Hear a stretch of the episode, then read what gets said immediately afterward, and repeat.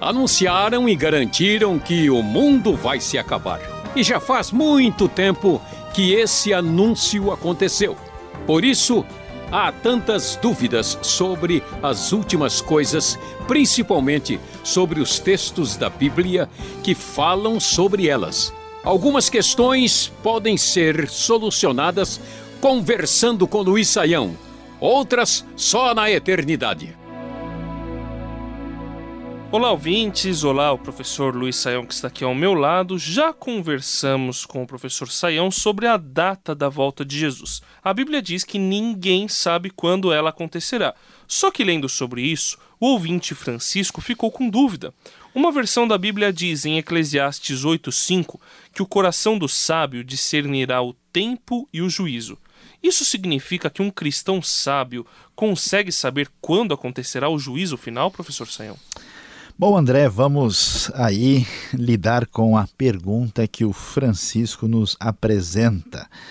Vamos deixar bem claro aqui, André, que essa ideia de que qualquer pessoa, cristão ou não, sábio ou não, pode saber quando acontecerá o juízo final ou coisa parecida, isso não é verdade. Né? Eu sei que você mencionou aqui né, que foi sugerida a leitura de Eclesiastes 8,5, mas o sentido de discernir o tempo e o juízo ali não é isso que as pessoas estão imaginando. A ideia é que o indivíduo que é sábio ele vai é, entender a hora e o tempo certo de agir. Aqui, juízo não significa juízo final. Né?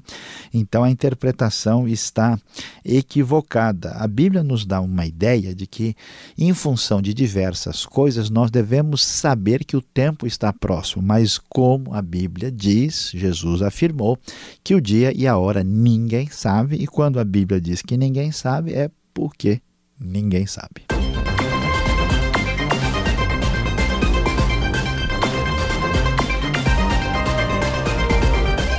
Outra pergunta que vem das leituras do Francisco. Em Daniel 12 e Apocalipse 5 aparecem dois livros que contêm revelações, um em cada texto. O conteúdo desses dois livros está na Bíblia?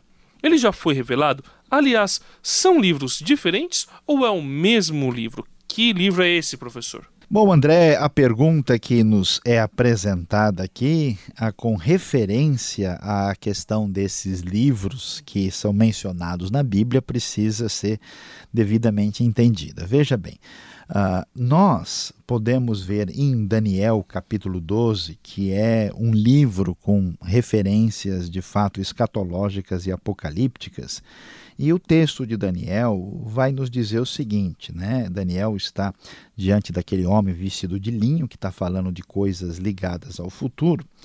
E o homem fala com ele, né, depois de ter ele respondido: siga o seu caminho, Daniel, pois as palavras estão seladas e lacradas até o fim.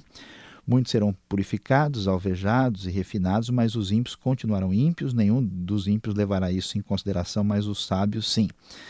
Uh, o que quer dizer isso? Essa referência ao livro não é nenhum outro livro, né, ou essas palavras seladas até o tempo do fim, são, é uma referência ao próprio conteúdo que aparece no livro de Daniel, até inclusive a profecia que envolve a questão das 70 semanas, aquilo que está destinado para o momento da intervenção divina na Terra, que vamos dizer é resumido aqui e está dizendo que isso está reservado para acontecer no tempo do fim. Então, esse livro não é um livro à parte da Bíblia, não é um outro livro, não corresponde à Bíblia como um todo, mas corresponde exatamente às palavras que são apresentadas aqui em Daniel. E em Apocalipse capítulo 5, nós vamos ver um livro, né, que livro assim, modo de dizer, né, uma espécie de pergaminho, né, um, um livro em forma de rolo, conforme traduz a NVI, e que é escrito dos dois lados, e um anjo aparece, quem é digno de romper os selos, não havia ninguém.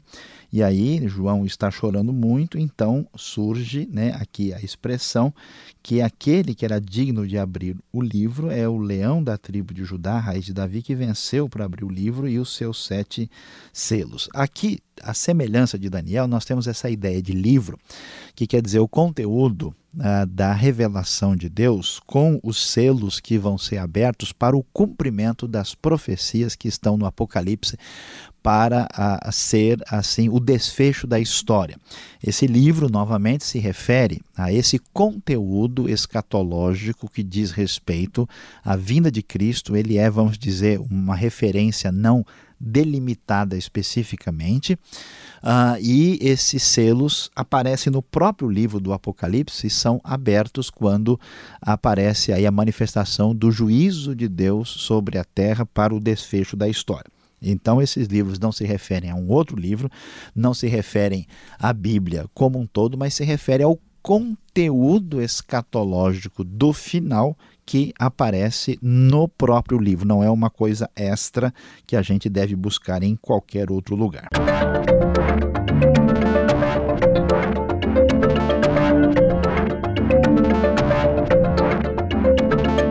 Com tantas catástrofes, guerras e desgraças, a Gabriela de Minas Gerais quer saber: já estamos vivendo os últimos dias?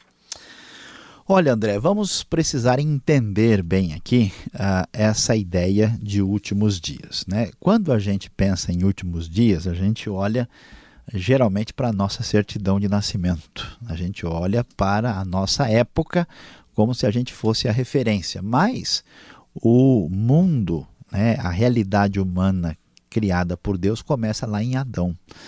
Então, quando a gente olha o panorama geral da história, desde o evento de Cristo, desde a vinda do Senhor Jesus, vamos assim dizer, começam os últimos dias. A gente vai ver, por exemplo, uh, Pedro lá em Pentecostes, né, no Atos 2, dizendo que o que está acontecendo aqui agora é o que foi predito pelo profeta Joel, lá em Joel 2, 28 a 32, que nos últimos dias acontecerá, e aquilo é um acontecimento dos últimos dias. Então, olhando para a história humana, existe um momento final chamado Últimos Dias, que tem início com a primeira vinda de Cristo e terá o seu desfecho com a segunda vinda de Cristo. Então, o fato é que alguns acontecimentos estão relacionados com a segunda vinda de Cristo. Agora, sempre houve catástrofes, guerras e desgraças e problemas no mundo.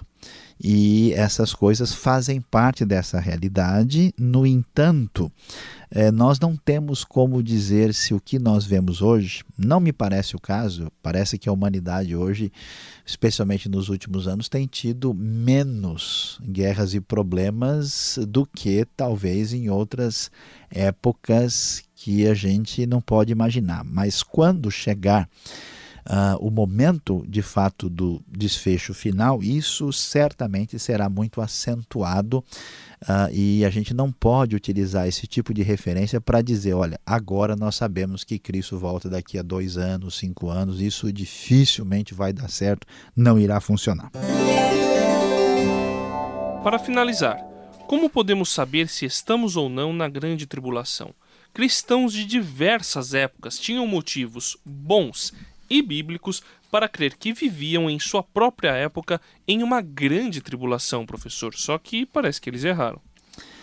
Bom, André, é verdade que, olhando para a realidade, inclusive da igreja primitiva, né, quando nós nos lembramos da perseguição, por exemplo, que foi é, trazida por Nero para os cristãos ali na década de 60 do primeiro século, e depois, nos anos 90, com Domiciano, uh, a gente de fato imagina: olha, essa realidade de tribulação e perseguição forte chegou.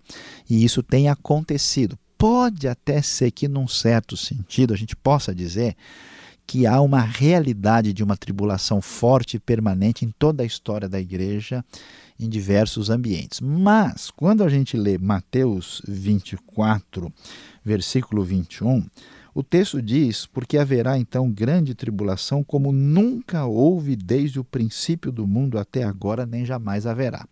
Então, esse texto parece sugerir que a tribulação não é um conceito assim genérico que acontece o tempo todo em diversos ambientes cristãos. Parece que o negócio é muito mais complicado e muito sério. E eu vou dizer para você, André, que é muito difícil imaginar que no mundo que a gente vive hoje, com todas as facilidades e até um, um cristianismo assim bastante light, né, e sossegado, é difícil imaginar que essa tribulação chegou. Parece, a ideia que a Bíblia dá, é, lendo Lucas 21, por exemplo, é que se o sujeito falar, olha, eu sou cristão, isso significa a sua morte imediata com uma crueldade sem precedentes. Então, eu penso, lendo o texto bíblico, que essa grande tribulação ainda é uma realidade do futuro e não uma situação que a gente enfrente neste momento ou em um momento anterior da história. Este foi o programa Conversando com Luiz Saião. Produção e apresentação André Castilho e Luiz Saião. Locução Beltrão. Realização Transmundial. Envie você também suas perguntas para conversando@transmundial.com.br ou escreva para a Caixa Postal 18.113, CEP 04626-970 São Paulo, capital. E até o próximo programa.